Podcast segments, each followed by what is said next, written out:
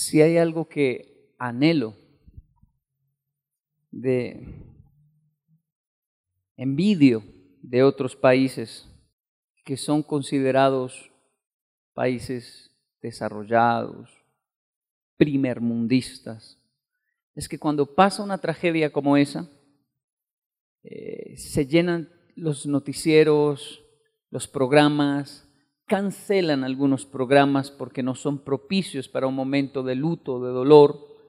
Eh, son, decimos los latinos en Japón, exagerados los japoneses cuando pasa una tragedia porque analizan, hacen la maqueta por dónde comenzó el fuego, cómo fue, qué es iniciar un carro para que toda la población se entere eh, lo que pasó, exactamente cómo pasó, y lo repiten una y otra vez. Parece un sistema terrible, doloroso, de aplicar sal en la herida, pero es que no es una herida. Son más de 30 niños. Son nuestros niños en Colombia. Deberíamos saber ¿Por qué pasó exactamente? ¿Quién es el verdadero culpable? No. Los medios no pueden venderme un conductor de un bus como el único culpable, el líder religioso como un culpable. ¿Dónde está el alcalde de esa ciudad? ¿Dónde están los líderes de esa ciudad? ¿Dónde está la policía de tránsito, donde, cómo asumimos lo que aconteció y, cómo evitarlo. La gente cuestiona, pregunta. Hay personas que aún se atreven a decir, ¿y, dónde estuvo Dios? ¿Qué hizo Dios? ¿Por qué no hizo Dios algo? Eh, tiene muchas más preguntas Dios que hacernos como para sentarlo a él en el banquillo y decirle, ¿y usted dónde está? Y si él comienza a preguntarnos, ¿y qué han hecho con la tierra que les di? Con la riqueza que les di, con la vida que les di, con los hijos que les di. ¿Qué han hecho? ¿Y qué si yo me los llevo? ¿Y qué? Y si él pregunta, quedaríamos sin respuestas porque somos más culpables nosotros que Dios de nuestros hijos. Imagínese usted salir por la mañana, mirar a su hijo y decirle, hijo, que Dios lo bendiga, que Dios lo alimente, que Dios lo cuide, cualquier cosa, pues, si Dios lo hizo nacer, que Él le dé tetica. Yo me desentiendo. ¿no? Somos los responsables de nuestros niños. Los responsables de nuestros niños. Imagínense Dios haciendo un milagro en todo momento. Imagínense Dios haciendo un milagro todo momento que mi hijo, que Keigo se va a caer y, yo no lo evite, que esté en un lugar peligroso y yo no le diga, bájese de ahí. Yo ah, tranquilo, que Dios siempre envía un ángel. Imagínense la concha de papá que me convertiría yo si Dios hiciera un milagro en todo momento, el milagro de Dios es usted, soy yo. El milagro de un padre responsable, una madre responsable que cuida a sus hijos, de un líder religioso responsable que sabe hacer un contrato con un bus, la responsabilidad de un líder social, la responsabilidad de un alcalde, de un edil, la responsabilidad de las autoridades. El milagro somos nosotros y vamos a ser juzgados si no cuidamos el tesoro más grande que Dios nos dio. Es por eso que anhelaba estar frente a la iglesia para solo tocar por encima un tema tan pesado y triste como ese. Mm. Voy a leer el texto de hoy, dice, cuando, cuando Jesús entró en la ciudad de Jerusalén, fue al templo y empezó a sacar a todos los que estaban vendiendo y comprando cosas. Derribó las mesas de los que cambiaban dinero de otros países por dinero del templo y también tiró los cajones de los que vendían palomas y les dijo, Dios dice en la Biblia, mi casa será llamada casa de oración, pero ustedes la han convertido en cueva de ladrones. Luego, algunos ciegos y otros que no podían caminar se acercaron a Jesús y él los sanó. Los sacerdotes principales y los maestros de la ley se enojaron mucho al ver los milagros que él hacía y al oír que los niños le gritaban alabanzas a Jesús, el Mesías. Por eso le dijeron, ¿acaso no oyes lo que estos niños están diciendo? Jesús les contestó, los oigo muy bien. ¿No recuerdan lo que dice la Biblia? Los niños pequeños, los que aún son bebés, te cantarán alabanzas. Después de esto Jesús salió de Jerusalén y se fue al pueblo de Betania y allí pasó la noche. Es un mensaje que aprecio mucho, eh, porque habla de eh, lo importante que es analizar dónde usted está congregando. Mm, desde que hicieron Centro Mayor, y hay un farabela dentro de Centro Mayor, ¿sí lo conocen? No, o sí. Sí, porque muchos congregamos allá. No salimos de allá, de Centro Mayor. Qué bueno, un centro comercial tan cerca, a casa, tan grande, tan amplio, tan bueno, eh, aquí en el sur. Y es un chiste ahora en la familia decir, sí, congregamos en Centro Mayor, en porque de ahí nos salimos y nos encontramos siempre con las personas ahí, en ese lugar. Ahora, es muy importante analizar cuando hay un grupo,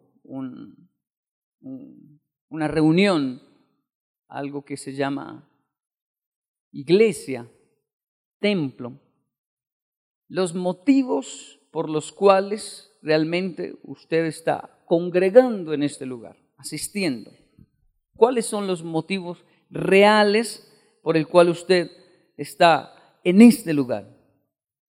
Porque no hay nada más triste que darse cuenta que usted por años perdió el tiempo, estuvo en el lugar equivocado y llámese como se llame el lugar, así se llame Seize, usted debe analizar si el lugar donde usted está, así sea Seize, realmente le aporta a su vida, alimenta su alma. Si usted sí crece en ese lugar, si usted realmente está congregando, si realmente es un templo, eh, porque si no sería un club social.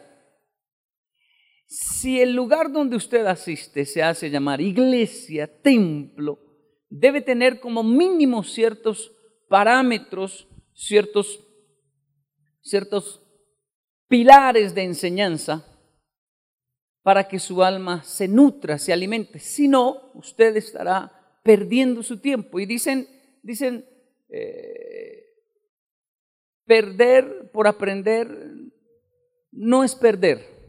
Sin embargo, el tiempo no vuelve. Y hay personas que perdieron mucho tiempo, mucho tiempo en muchos lugares, situaciones, eh, sociedades, amistades o noviazgos. Y perder tanto tiempo es triste porque escuche esto, el tiempo perdido no vuelve, no vuelve. En la escritura Dios le devolvió el tiempo a una persona 15 minutos. Porque el tiempo perdido no vuelve. Usted no puede darse el lujo de perder en una relación dos, tres, cuatro años Usted no puede darse el lujo de perder en una llamada iglesia tres, cuatro, seis años para decir, estaba equivocado, pero bueno, aprendí. Cinco años para aprender qué, que estaba equivocado. Verifique constantemente, verifique constantemente que el lugar donde usted está, así se llame 6C, sea un lugar realmente donde, usted está creciendo, donde usted realmente está cumpliendo lo que se debe cumplir en un templo, en el templo. Verifíquelo para que no pierda un tesoro valioso en su vida como lo es el tiempo. Verifique que la relación que usted tiene, que el negocio que usted tiene, que el dinero que está ahorrando sí esté en esa bendita alcancía y no tenga un hueco por otro lado y le estén echando piedras. ¿A quién le ha pasado? Que juraba que había dinero en esa alcancía. Y los mocosos de la casa, el primo, quién sabe quién. Y usted decía, está pesadita. Tenía piedras. No hay nada más triste que darse cuenta que usted está en el lugar equivocado. Y eso sin hacerle cuña a un banco.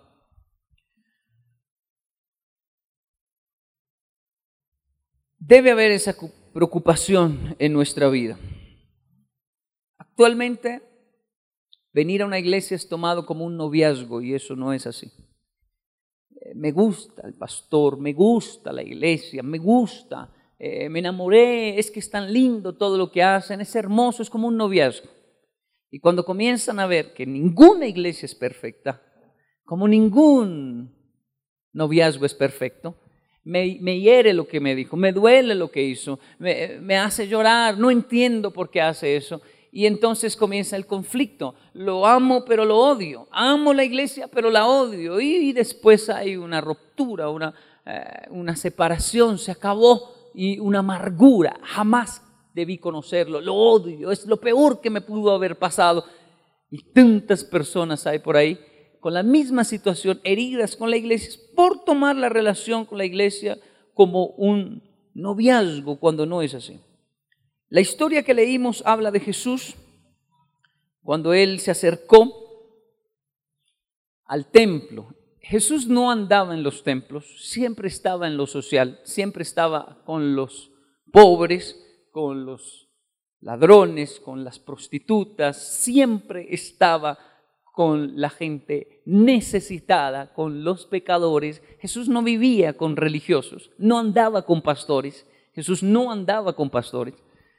Jesús caminaba con el pueblo, con la gente y siempre enseñando en lugares públicos, involucrado en lo social, eh, en un esfuerzo muy grande porque aunque sanaba personas, mm, siempre detenía eh, para que las personas no siguieran los milagros simplemente, sino entendieran realmente el mensaje del Evangelio. Jesús no andaba en templos, pero fue al templo.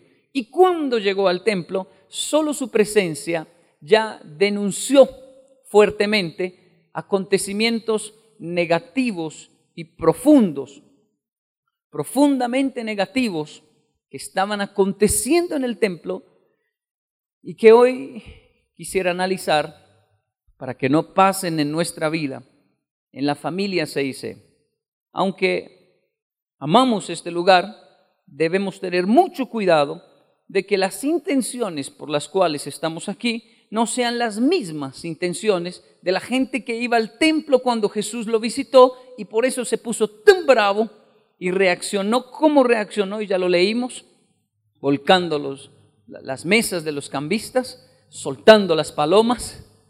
Y muy bravo Jesús. Si Él llega a este lugar, va a leer nuestras intenciones la primera intención negativa, profundamente negativa, es de aquellos que vienen a la iglesia, a, la familia, al templo, porque es un buen negocio. O sea, es un buen negocio. Es un buen negocio estar aquí. ¿Cómo así? No, claro. Métase con Dios, que le va bien. ¿Cuántos se han acercado a Cristo por eso? La verdad es que estoy tan mal que voy a ver si me meto de evangélico y a ver si me va bien. Porque eso no. Lo único que me puede ayudar. Está bien. Llegan por ese motivo, pero no es el motivo para asistir a una iglesia. Venir porque es buen negocio. Si usted va y se acerca a Dios, Dios lo bendice. El motivo por el cual venimos no es Dios, sino lo que Él ofrece. Es como tener un papá y usted ese es mi papá, ¿por qué? Porque me paga la escuela y me da de comer. No porque es mi papá, así me pague o no me pague, es mi padre. Yo vivo con él, yo estoy ahí. No, es porque me va bien. En un hogar no siempre va bien las cosas. En una familia no siempre el papá puede responder por todas las necesidades y a veces hay escasez en un hogar. Esa es la realidad de todo ser humano. ¿Y los hijos entonces qué hacen? Ay, ya no es mi papá porque no me compró tenis. Ya no es mi papá porque no me da buen dinero para las once. Ya no es mi papá. No, es mi papá con o sin dinero. Solo que estamos pasando un momento de necesidad, pero es mi padre y ahí es donde salen los muchachos buenos a decir, papá, tranquilo. Nosotros ayudamos, nosotros trabajamos, algo tenemos que hacer. Y se responsabilizan por el hogar. La iglesia, el templo es igual. Usted no viene aquí porque Dios lo va a bendecir. Así no me bendiga. Yo vengo a este lugar es por Él, no por su bendición. Y Él que lee todos los corazones debe saberlo. Debe saberlo. En otras palabras, Él lo sabe. La cuestión es, ¿por qué usted viene a la iglesia? ¿A ver si Dios lo bendice? a ver si le arregla los líos y tamales que usted mismo creó, a ver si le organiza el desorden que usted tiene, a ver si es un buen negocio estar con Dios, a ver si les, le encuentra un esposo, una esposa, a ver si le da algo. Todas esas cosas Dios las hace, pero el motivo por el cual asistimos al templo no es ese, es simplemente porque creemos en Él, lo amamos porque Él nos amó primero, nos gusta la historia de Dios y su Hijo llamado Jesús, pero no lo condiciono a bendiciones. Y si Dios no lo bendice, ¿usted qué va a hacer? ¿Mm? ¿Se va a ir? Si hoy oramos pero no pasa nada, ¿usted qué va a hacer? ¿Se va a ir? Hay gente que dice, no, yo sé que Dios, yo sé que Dios es bueno. Yo sé que Dios es bueno. Sí, Dios es bueno. Sí, yo sé que nada malo me va a pasar. Mm. Porque Dios es bueno. Mm. Además, Él no me va a dejar, dice la niña. Él no me va a dejar porque, porque ya oré a Dios. Y si la deja, entonces la culpa recae sobre Dios, porque el pensamiento es, yo estoy ahí para que Dios me bendiga, para que Dios me dé. Este es un lugar, y le aviso a los padres, donde un niño no puede ser obligado a venir. No puede ser obligado a venir a la iglesia. Hablo de un muchacho, ¿no? Un joven. Claro, no estoy diciendo que un niño chiquito se puede quedar en la casa, no. Que digo, Daniel tiene que venir a la iglesia porque no se puede quedar solo en la casa, ¿verdad? Genji David no está en la iglesia porque se fue a jugar basquetbol. En la escuela de él son tres días. Quiero ir, vaya. ¿Me gustaría que estuviera en la iglesia? Tal vez sí. Pero no puedo obligarlo, decirle, no, no vaya al basquetbol porque hay iglesia los domingos. Este no es un lugar para obligar a las personas a venir. Este es un lugar donde se viene por voluntad propia y ni siquiera una necesidad lo debe obligar a usted a estar aquí. Porque va a salir herido, va a salir muy mal. Si sus expectativas están sobre las bendiciones de Dios, va a salir mal. Porque Dios, este, es un dicho colombiano y un versículo de la Biblia. Dios le da pan. ¿A quién? ¿Se ha, escuchado eso? Dios le da pan al que no tiene dientes. Sí. ¿Cierto? La Biblia dice, siembra donde no recoge y recoge donde no siembra. si usted viene a este lugar con expectativas de bendiciones, va a salir herido. Pero le aseguro una cosa, si se entrega a Él, va a salir muy bendecido. Qué paradoja. No hay justo desamparado ni su descendencia mendigando pan, dice Salmos. Pasamos pruebas, dificultades, Dios termina bendiciendo pero si sus expectativas están no sobre Dios, sino sobre sus bendiciones, usted asiste eh, con un sentimiento erróneo, con una motivación errónea a la iglesia. No venga por las bendiciones, venga por Dios y déjese bendecir cuando Él quiere. ¿Le ha pasado? que cuando usted necesita dinero se arrodilla, dice Dios, necesito, ayúdame, ayúdame, ayúdame, y no pasa nada. Y le toca dar la cara y quedar debiendo y faltar y no pagar y pasar necesidad. Y Dios, ¿dónde? ¿Qué pasó? ¿No? Pero bueno, tarde o temprano superó y de repente Dios lo bendijo cuando usted no necesitaba tanto. Y dice, es un milagro de Dios, pero ¿por qué no me lo dio antes? ¿Le ha pasado que al que tiene Dios le da y al que no tiene, aún lo poco que tiene, se lo quita porque está escrito?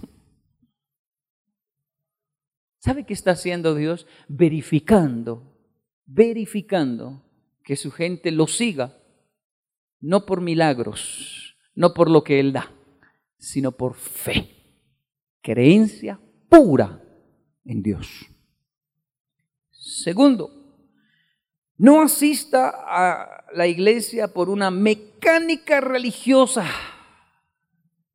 Mis papás fueron, los abuelos fueron y yo tengo que ir.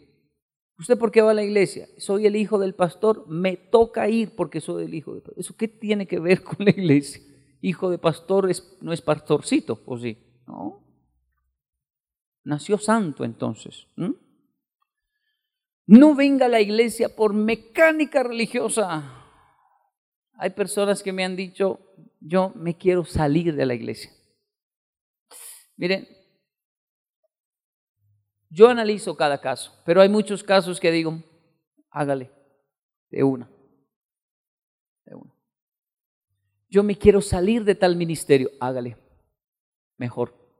¿Cómo así que mejor? Piensan que soy un líder que le va, no haga eso. Dios mío, que le coge la racha, le da sarna, cáncer. Dios lo va a castigar. Falso, terrorismo religioso. Es peor que una persona no se salga de algún ministerio, de la logística, la alabanza, que porque Dios me castiga. Eso es falso. Y entonces ahí cinco años, tres años trabajando en la iglesia y un día resentido, dice, yo le entregué todo a Dios. Y mire, no ha pasado nada en mi vida. Yo creo que Dios lo mire y dice, ¿por qué no se salió? ¿Quién lo mandó? Si eso es voluntario. ¿Firmó un contrato? No. ¿Se quiere ir? Váyase. Váyase, dese bien duro y vuelva todo reventado y diga realmente afuera no hay nada. Yo le dije, pero si usted no lo prueba, ¿cómo va a saber? ¿Cómo va a saber? Hay unos aquí que ya entienden muy bien lo que digo. Ya sabemos que no hay nada que ir a buscar afuera, porque ya nos dimos muy duro. Hay unos aquí que decimos, pero hay jóvenes gente joven, gente nueva en la iglesia que todavía no es el tiempo. Lo que pasa es que lo han traído de las orejas a la iglesia, entre y lo traen. no sé, es que mi abuelita me trajo y no sé, aquí qué hacen, aquí qué es, o cómo es aquí, cuánto hay que pagar. Que uno dice, mm, no es el tiempo, no venga por acá. Hay gente que me dice, oiga, quiere ir a la iglesia solo porque me conoce. A mí me gustaría ir a la iglesia. No vaya por allá, le digo.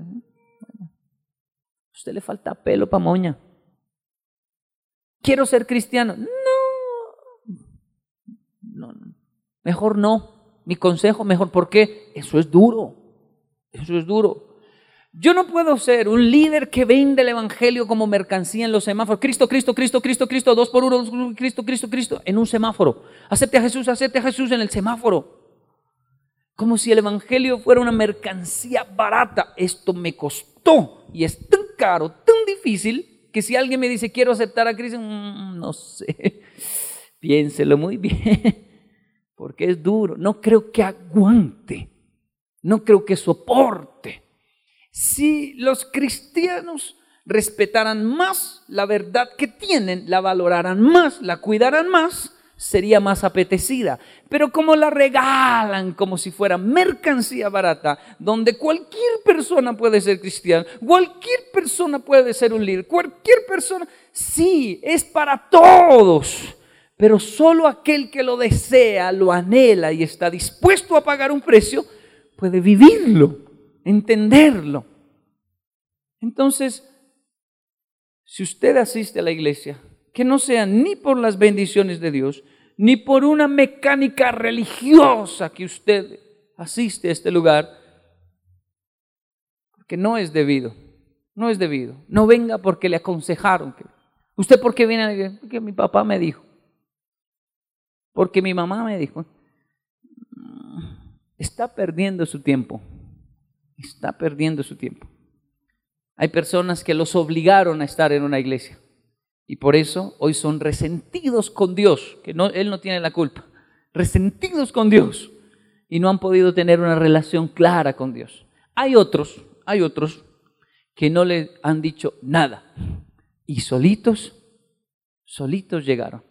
Es más, generalmente las personas que dicen, yo quiero ir, yo quiero ir, yo también amo a Dios, ay, yo leo la Biblia, es que no la entiendo, pero hábleme evangélico, yo quiero... Esa gente, ese tipo de personas generalmente no llegan a Cristo realmente.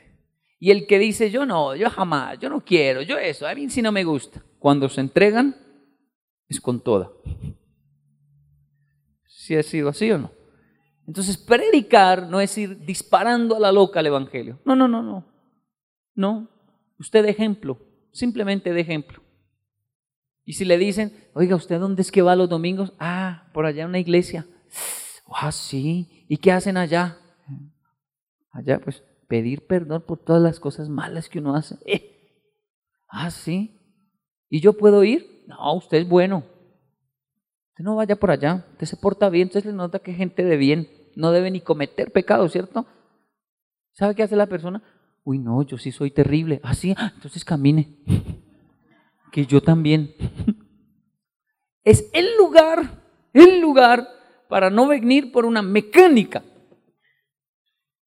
para antojar a las personas venir, pero no obligarlas a estar en este lugar, si no se pierde la eficacia de lo que es el templo. Y tercero, no asista para examinar y debatir si lo que dijo el predicador es o no es de Dios.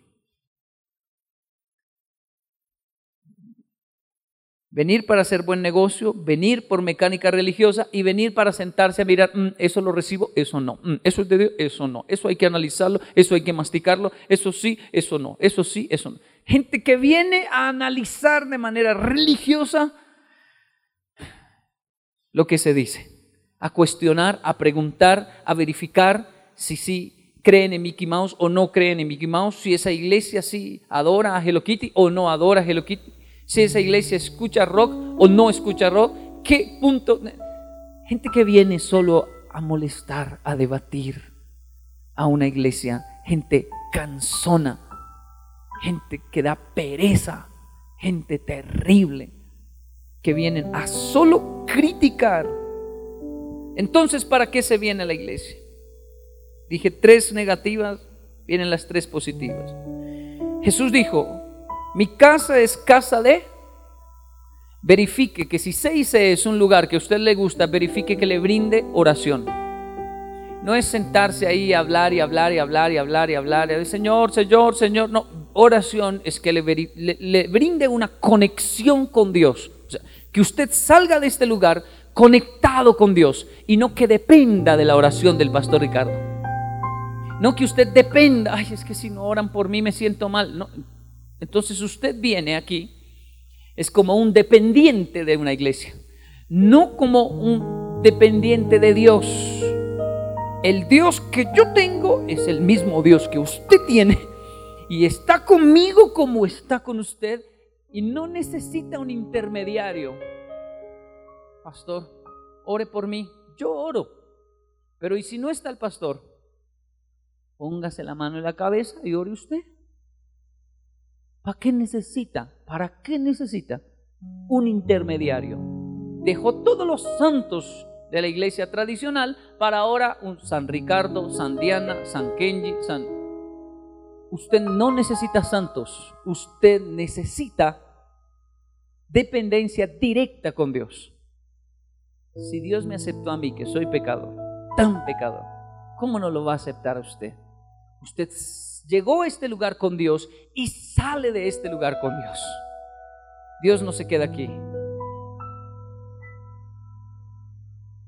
Dependencia directa con Dios. Verifique que el lugar donde usted está le brinde casa de oración, que este sea un lugar donde usted cierra los ojos y se conecta. No se confunda. Hay lugares donde oran mucho. Señor, Señor, Señor, Señor, Señor. Una hora, dos, tres horas de oración. Uy, esa es una iglesia de oración. Pero no tienen conexión ninguna con Dios. Dependen de ese Señor, Señor, Señor, Señor, Señor, cuando no necesito hablar mucho sino escuchar más lo que Dios me está diciendo. Usted si se conecta con Dios en el 6 verifique eso para que no pierda su tiempo de pronto en este lugar. Segundo, los enfermos se acercaron y los sanaban. Verifique que el lugar donde usted entra, usted salga sanado. ¿Usted si sale sanado de estas reuniones o no? Porque hay lugares donde uno va y sale peor de lo que entró más triste, más aburrido, enmarañado, ha congregado en ciertos lugares. Todos hemos pasado por ciertos tipos de iglesia que nos dejaron un hueco en el alma, una tristeza, que uno andaba así. Dios no le gusta eso, Dios no le gusta aquello, Dios no le gusta eso, Dios no le gusta Yo soy de la época en que los cristianos peleaban contra Mickey Mouse. Imagínense, crearon la gente temerosa de un ratón. Veían a mí que sangre de Cristo, quémelo, quémelo, quémelo. Y, la vida era tan triste, tan aburridora. Ay, ese hermano, esa hermana no tiene el cabello largo, se va a ir para el infierno. Ese se pintó las uñas, la, la pintura es para las motos, para los carros, no para el cuerpo. Unas cosas más absurdas.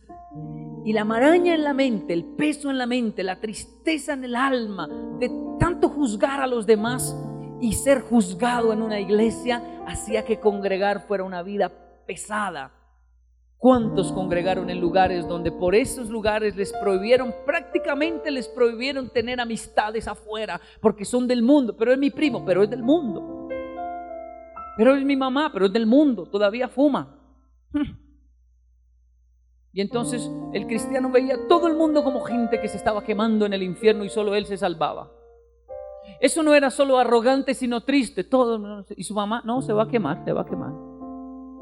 ¿Por qué? Porque fuma.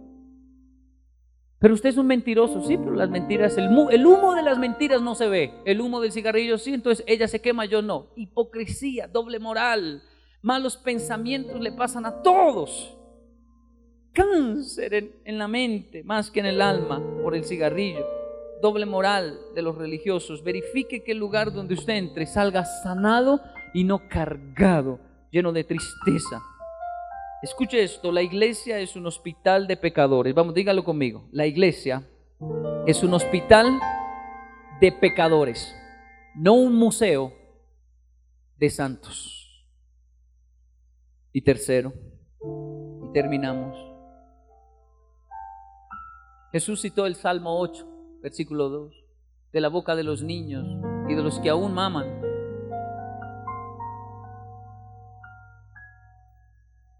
¿No ves que te están adorando? Sí, déjelo, no está escrito en el Salmo 8, de la boca de los niños y de los que aún maman.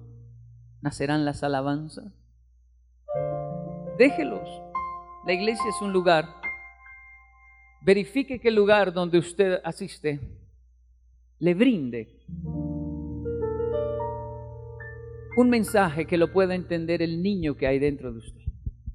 Le brinde adoración le brinde alabanza, que usted pueda adorar como un niño.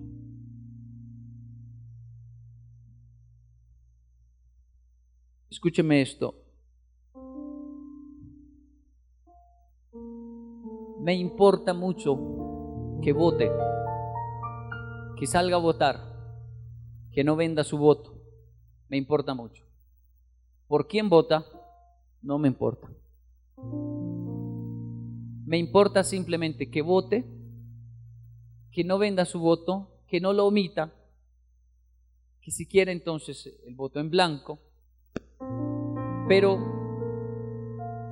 que vote, que analice propuestas, que no se deje engañar por publicidades, que no mire solo RCN o solo Caracol, que mire las dos, que escuche varios periodistas, que escuche y lea varios artículos, que escuche denuncias de los dos lados y que analice en la triste realidad de un país donde hay que escoger el menos peor,